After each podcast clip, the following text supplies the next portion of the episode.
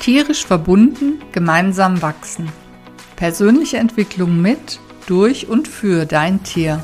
In diesem Podcast geht es darum, welchen Anteil dein Inneres, also deine Gedanken und deine Gefühle auf das Zusammenleben mit deinem Tier, das Wohlbefinden von euch beiden und auf euer Training hat. Mein Name ist Petra Krag. Ich bin Diplom-Supervisorin, Coach und EFT-Tapping-Expertin. Tiere begleiten mich schon mein ganzes Leben lang und ich bin davon überzeugt, die gute Beziehung zu deinem Tier beginnt mit der guten Beziehung zu dir.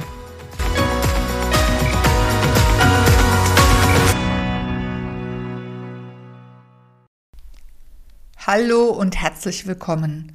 Heute habe ich wieder ein spannendes Thema mitgebracht, nämlich die vier Energieebenen, auf denen wir mit unseren Tieren kommunizieren.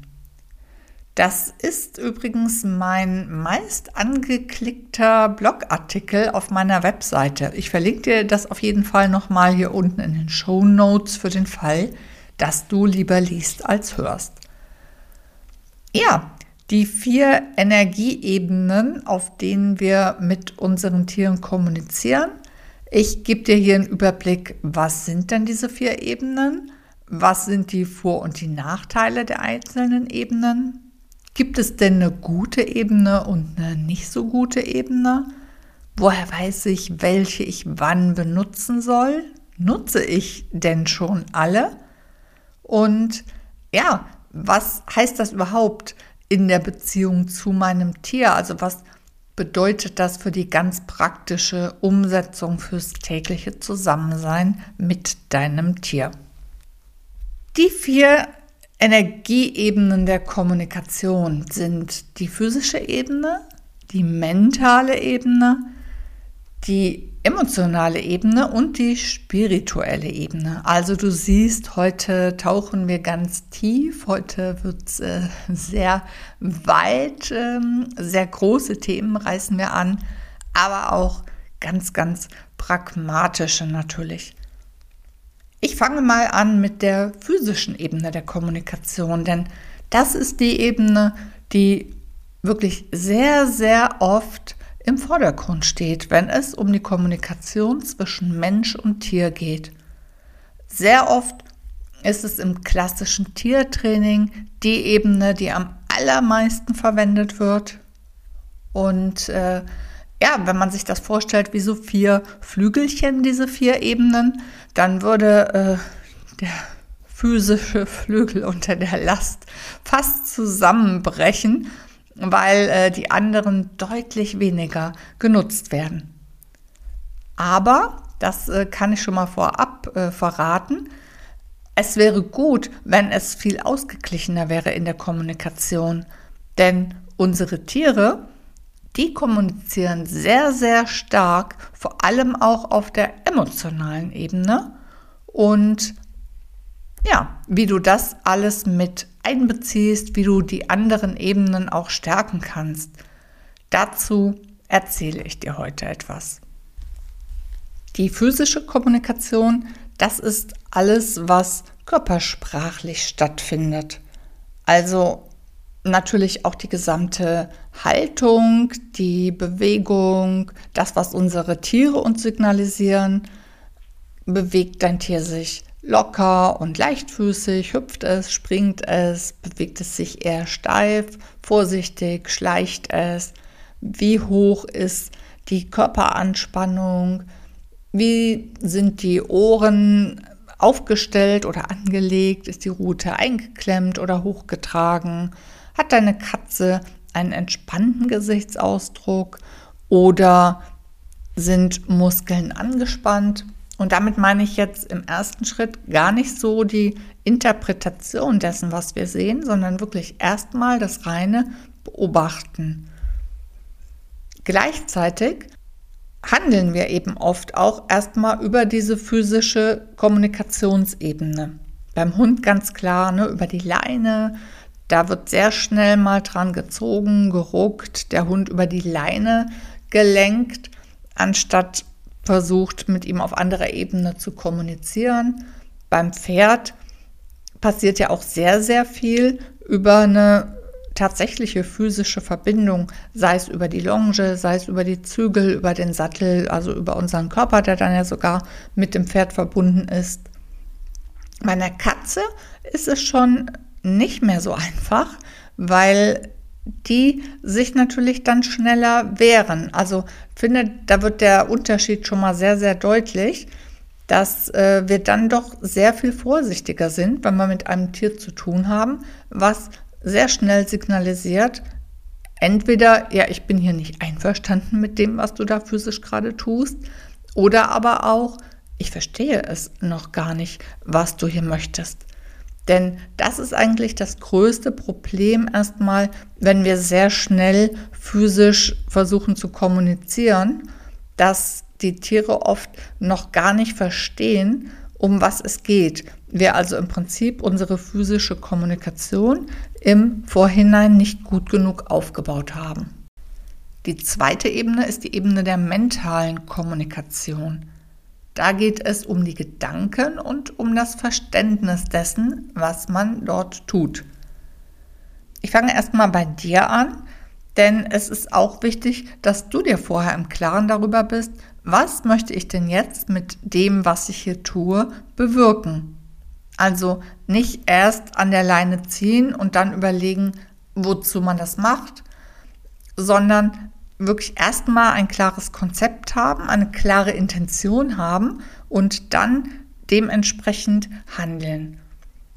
Das konnte ich immer wieder beobachten, als ich noch Reitunterricht gegeben habe, dass eben viel schneller am Pferd irgendwie gezogen wurde, gedrückt wurde, die ähm, Gerte oder die ähm, Pitch schon geschwungen wurde, bevor man sich überhaupt überlegt hatte, was will ich denn jetzt und wie genau kommuniziere ich das am besten? Das heißt, hier brauchen wir erstmal zuallererst für uns selber ein Verständnis. A, was möchte ich denn kommunizieren? Aber natürlich auch, wie kommuniziere ich es denn am besten? Also da sind wir natürlich auch wieder in diesem ganzen Wissensthema drin, ja, also ein Thema darüber, wie versteht mein Tier mich am besten, wie bringe ich mich am besten zum Ausdruck, wie wirke ich nach außen. Das alles fällt in diese Kategorie. Und auch bei dem Tier gibt es natürlich diese mentale Ebene, denn das ist ganz, ganz wichtig, dass dein Tier überhaupt erstmal in einem inneren Zustand ist, dass es dir zuhören kann. Beim Pferd unterscheidet man da ja auch oft zwischen Fluchtmodus und dem Modus, in dem ein Pferd eben überhaupt willens und in der Lage ist, mit dir zu kommunizieren und dir zuzuhören. Und genauso ist es ja auch beim Hund. Wenn dein Hund jetzt gerade in totaler Panik ist, dann brauchst du nicht versuchen, mit ihm zu kommunizieren, beziehungsweise ihm etwas beizubringen in diesem Moment zu kommunizieren. Das kann man natürlich schon versuchen, aber ähm, dann auf eine andere Art und Weise als über die mentale Ebene. Und auch bei einer Katze ist es natürlich wichtig, bevor du ihr was beibringst oder bevor du da in die Kommunikation reingehst, zu schauen, ist sie denn in der Lage, jetzt zuzuhören? Ist sie bereit zuzuhören? Geht es ihr körperlich gut genug? Damit sie jetzt hier zuhören kann. Genau, das äh, zählt alles dazu. Die dritte Ebene der Kommunikation, das ist die emotionale Ebene. Die ist oftmals schon gar nicht mehr so bewusst wie die ersten beiden Ebenen, aber sie hat einen riesigen Einfluss auf die Kommunikation mit deinem Tier.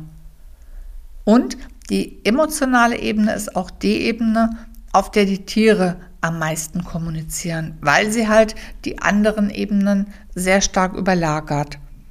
Also das kannst du dir ja vorstellen, wenn du selber angespannt bist, gestresst bist, von irgendwas genervt bist, dann beeinflusst das sehr deine Fähigkeit, dich zu konzentrieren, deine Fähigkeit, Dinge gut anzuwenden, deine Fähigkeit, Dinge auch ähm, ja, sachlich und angemessen zu bewerten und gleichzeitig beeinflusst sie auch sehr, sehr stark deine Körpersprache.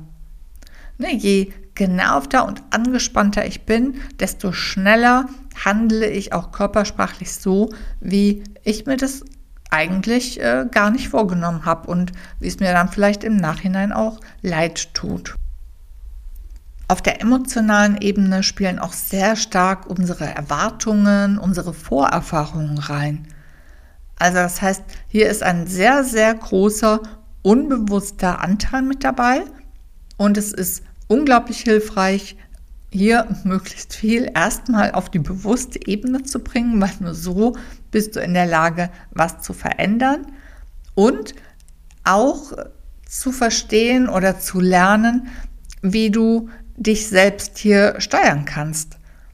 Also, weil das bekomme ich sehr oft mit, dass die Menschen sagen, ja, ich krieg schon mit, dann bin ich halt genervt, dann bin ich sauer, dann bin ich gestresst. Und das hat eine deutliche Auswirkung auf mein Tier. Also dieser erste Schritt, der ist meistens da. Aber der zweite Schritt, nämlich zu sagen, wie kann ich denn, bevor ich jetzt mit meinem Tier was mache, mich emotional in einen stabileren Zustand bringen. Das Wissen, das ist oft nicht da. Und das ist ja genau das, was ich in meinen Coachings auch mache. Denn da arbeiten wir vor allem auf dieser emotionalen Ebene. Die vierte Ebene, das ist die spirituelle Ebene. Und damit meine ich jetzt nichts Religiöses oder abgedreht, Esoterisches, sondern etwas, was über dich selbst, über das ganz pragmatische und praktische Zusammensein mit deinem Tier hinausgeht. Denn ganz viele Menschen berichten mir, dass sie im Zusammensein mit ihrem Tier ja einfach etwas anderes spüren können als in anderen Situationen in ihrem Leben. Tiere sind ja in der Lage, uns auf einer tieferen oder zumindest anderen Ebene zu berühren, als es oftmals auch andere Menschen können. Deshalb sind Tiere ja auch so erfolgreich in ähm, Psychotherapien, in tiergestützten Therapien eingesetzt. Autistische Kinder haben oft eine sehr, sehr enge Beziehung zu Tieren. Also auch sie lassen sich dann ganz anders berühren. Wenn du zum Beispiel ein Tier aus dem Tierschutz hast, dann möchtest du vielleicht über den Wunsch hinaus, dein Leben mit einem Tier zu teilen, auch noch etwas Gutes für die Tiere an sich tun. Das bekomme ich auch mit, dass das die Motivation von vielen Tiertrainern ist. Also die wollen eigentlich etwas Gutes für die Tiere bewirken. Dafür gehen die los im ersten Schritt und nehmen sozusagen den Umweg über den klassischen äh, Unterricht, äh, den sie den Menschen geben. Ich stelle ja immer wieder fest, dass die Tiere unsere inneren Themen spiegeln und ich stelle auch fest, dass viele Menschen zumindest unbewusst schon wissen, welches Thema ihnen dieses Tier spiegeln kann. Also unbewusst werden schon die Tiere ausgesucht, die die Themen spiegeln, die jetzt dran sind, aufgelöst und bearbeitet zu werden. Und für das eigene Tier sind eben viele Menschen auch bereit, sich ihre inneren Themen anzugucken, sich ihren inneren Themen zu stellen. Das ist ja nicht immer leicht, ist ja nicht immer ein Spaziergang, aber es ist eben sehr, sehr lohnenswert. Und jedes Thema, was aufgelöst ist, das muss nicht mehr in irgendeinem anderen Umfeld ausgetragen werden. Also deshalb bin ich davon überzeugt, jedes Thema, was du schon mal für und durch dein Tier aufgelöst hast, das musst du nicht mehr mit deinen Partnern, mit deinen Freunden, mit deinen Kollegen austragen und dort ausagieren. Keine dieser Ebenen ist jetzt per se gut oder per se schlecht. Der Vorteil einer guten Kommunikation liegt darin, wenn du in der Lage bist, alle vier Ebenen situationsangemessen zu nutzen, also dich elegant durch alle vier Ebenen zu bewegen und äh, dann diejenige zu nutzen, die gerade am hilfreichsten ist. Ich gebe dir mal ein Beispiel was jetzt nichts mit Tiertraining zu tun hat, was es aber sehr deutlich macht. Stell dir vor, du möchtest Tango tanzen lernen und hast vielleicht keine Ahnung, wie das geht, bist vielleicht noch nicht mal besonders talentiert und ähm, ja, wirst jetzt irgendwo auf die Tanzfläche gestellt und jemand äh, zieht und schiebt dich da in der Gegend rum. Dann kommt es eben auch ein bisschen drauf an, klar, ne, wie gut kannst du dich drauf einlassen, wie ähm, fit bist du vielleicht physisch, was hast du für ein Rhythmusgefühl, das du mitbringst. Also für sehr pragmatisch veranlagte Menschen kann das schon auch äh, eine gute Vorgehensweise sein, sozusagen einfach mal ein bisschen sich drauf einzulassen und zu gucken, was äh, geht. Aber du merkst schon, da bräuchtest du auf jeden Fall die mentale und emotionale Bereitschaft, dich dort führen zu lassen.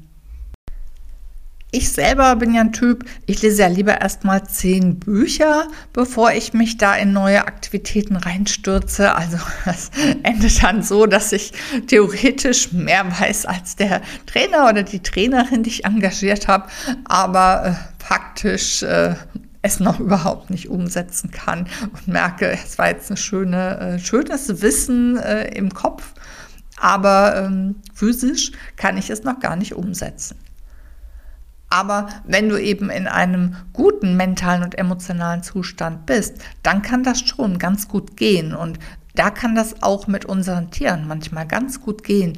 Also wenn du zum Beispiel Freiarbeit machen möchtest mit einem Pferd, was dir sehr offen gegenübersteht, was wenig Negatives erfahren hat, was Lust hat zu lernen, was gerade in dem Moment jetzt keine Angst hat, sich sicher fühlt, neugierig ist, dann äh, kann das wirklich ganz, ganz toll klappen, ohne weitere Erklärungen erstmal in die freie Kommunikation einzusteigen. Und genauso kann das natürlich auch mit einem Hund funktionieren, mit einer Katze, wenn die unvoreingenommen sind, wenn die Lust haben zu lernen, wenn die sich spielerisch auf Dinge einlassen. Und wenn ich nochmal zum Tango-Tanzen zurückkomme, kannst du dir sicher trotzdem vorstellen, dass es deutlich leichter werden kann, wenn dir jemand einfach erstmal in Ruhe die Schrittfolgen erklärt. Also, dass du überhaupt mal verstehst, ah, okay, so könnte eine Figur aussehen und dann setze ich den Fuß hier hin und den dahin und äh, kann meinen Körper so und so bewegen. Also, dass du überhaupt erstmal ein mentales Verständnis von dem Ganzen bekommst. Und genau so ist es eben bei unseren Tieren auch. Also die ganzen Hilfen beim Pferd, die sind ja nicht angeboren, sondern die müssen eben gelernt und verstanden werden. Und genauso bei unseren Hunden und Katzen. Und falls du schon mal ähm, versucht hast, dich klickern zu lassen, also das habe ich schon mal gemacht, ich habe versucht, mich selbst klickern zu lassen und darüber rauszufinden, was die andere Person möchte. Ich kann dir sagen, da ist uns aber jedes Tier im Verständnis überlegen, weil dann fällt dir auf, wie schwer das ist, überhaupt zu verstehen, was der andere meint, wenn du nicht das Ganze nochmal sprachlich erklärt bekommst. Und das können wir ja bei unseren Tieren nicht, sondern da geht es ja dann über eine Körpersprache, dass wir versuchen, dort auch das Mentale zu erklären. Und das ist eben ähm, ja gar nicht so einfach. Und deshalb finde ich es wichtig, auch hier drauf zu schauen. Und beim Tango-Tanzen, selbst wenn ich jetzt einen Trainer habe, der mich super führt und der die ganzen Schrittfolgen auch toll erklärt, aber ich merke, oh, der ist aber ganz schön gestresst oder ungeduldig und der ist so genervt mit mir, wenn ich dem wieder auf die Füße trete und wenn ich zum zehnten Mal äh, die Fußfolge nicht verstanden habe und nochmal nachfragen muss. Und wenn er mich dann vielleicht noch anschreit, dann ist natürlich vorbei. Dann ist meine Chance, was zu lernen, auch deutlich geringer als wenn er freundlich ist, das mit Humor nimmt, wenn ich es noch nicht verstanden habe, nochmal versucht es anders zu erklären, vielleicht auch nochmal bei sich selber guckt, wie er das Ganze anders aufsetzen kann. Also genau so geht es ja unseren Tieren auch.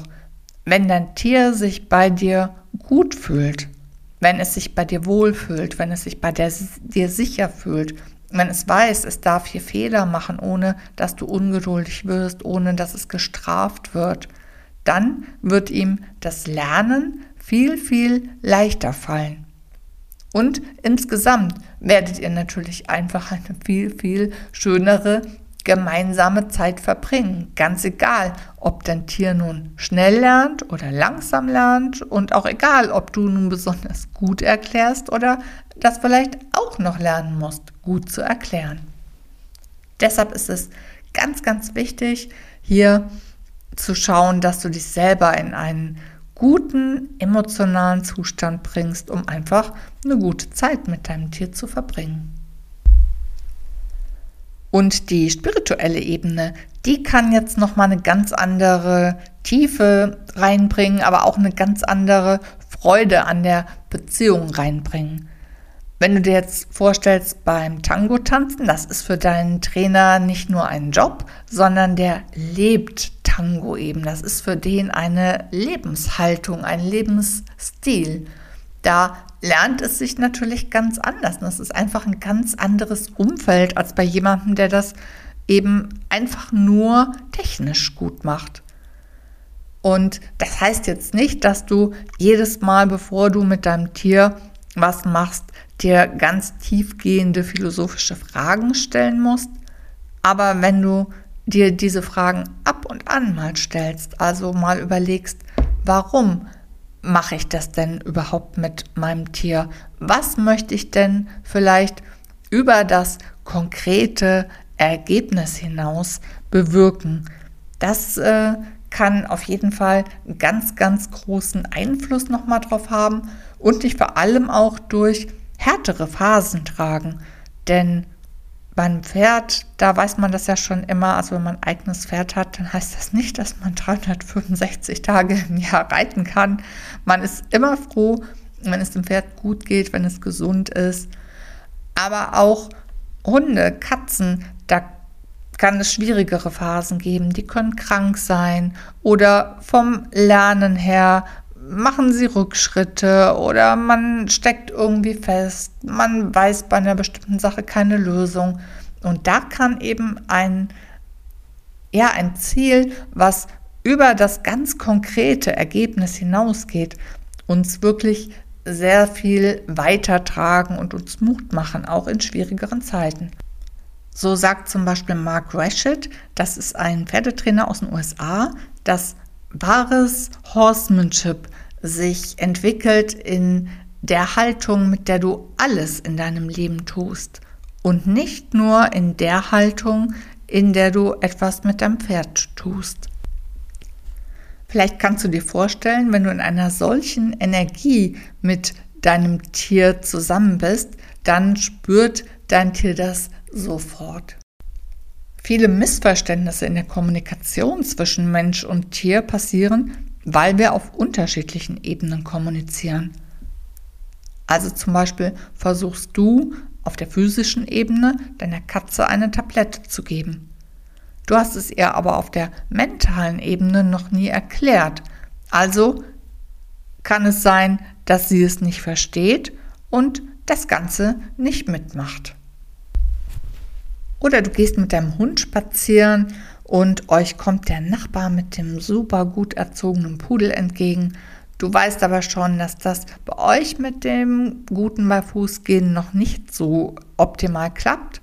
Und wenn du aber den Wunsch hast, dass das eigentlich klappt und dich vielleicht auch ein bisschen beurteilt fühlst durch euren Nachbarn, dann kann es sein, dass deine Emotionen jetzt ganz schön sich selbstständig machen und du vielleicht auch so Sachen denkst, oh Gott, was denkt der jetzt schon wieder von mir? Ah, ich kann das aber auch wirklich überhaupt nicht. Wahrscheinlich kriege ich das nie hin. Und dann vielleicht versuchst, physisch deinen Hund zum beim Fußgehen zu motivieren. Aber das bringt natürlich nichts, wenn er das vorher auch noch nicht so richtig gut verstanden oder akzeptiert hat. Und gerade in so einer Situation wird dein Hund natürlich ganz besonders auf deine Gefühle reagieren und nicht so stark auf das, was du physisch machst. Also das heißt, hier geht die Schere dann auch sehr stark auseinander. Und es wäre wichtig, dass du im ersten Schritt an deinen Emotionen arbeitest, beziehungsweise mit deinen Emotionen arbeitest. Das wäre noch optimaler, dass du eben in der Lage bist, dich in einen guten inneren Zustand zu versetzen, anstatt zu versuchen, das jetzt über das gute Verhalten deines Hundes in den Griff zu kriegen.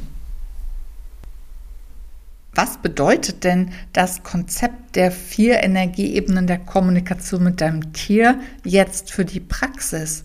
Wie kannst du diese vier Ebenen ganz konkret einsetzen?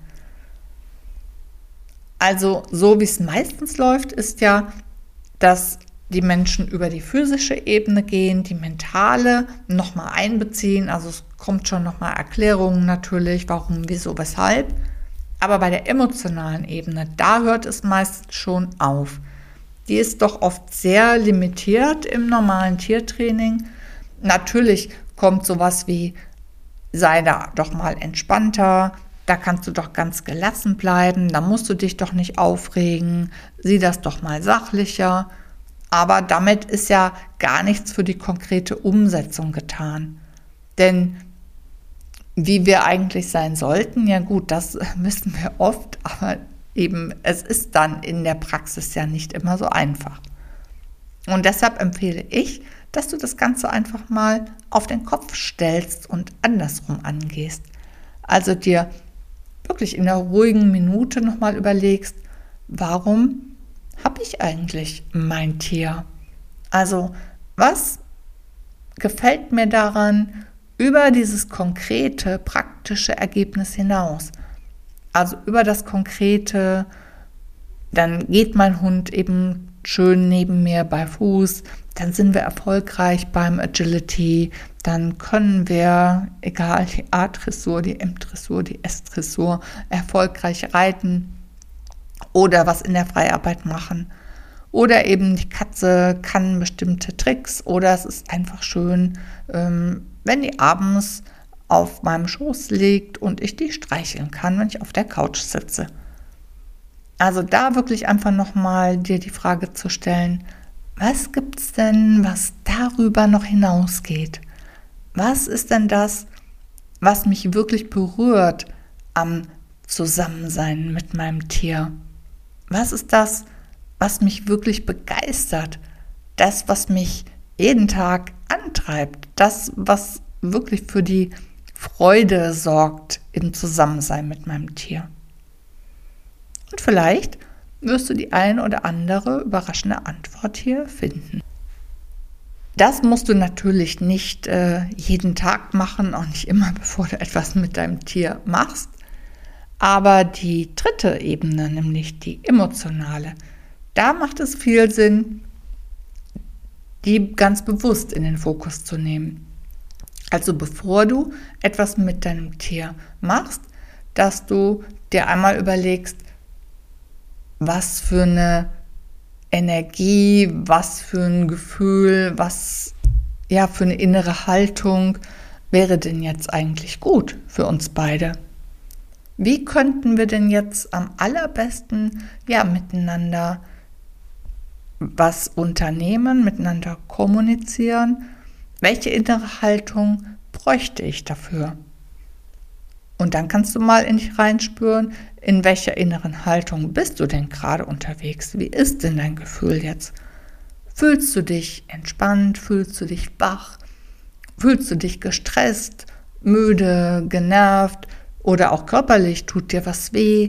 Also bist du emotional jetzt in der Lage, einen guten Raum für eine Kommunikation mit deinem Tier zu gestalten. Denn wenn das nicht gegeben ist, also wenn du nicht in einer guten emotionalen inneren Haltung bist, dann brauchst du eigentlich gar nicht erst zu versuchen, deinem Tier mental etwas beizubringen oder physisch mit ihm zu kommunizieren.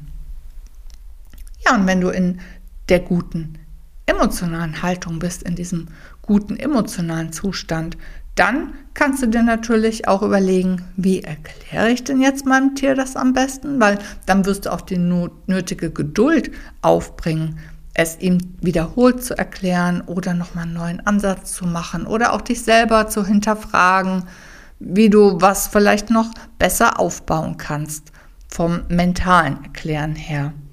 Und gleichzeitig wirkt sich das auch auf deine physische Haltung aus und auf deine physische Ausstrahlung, wenn du eine entsprechend passende emotionale innere Haltung hast.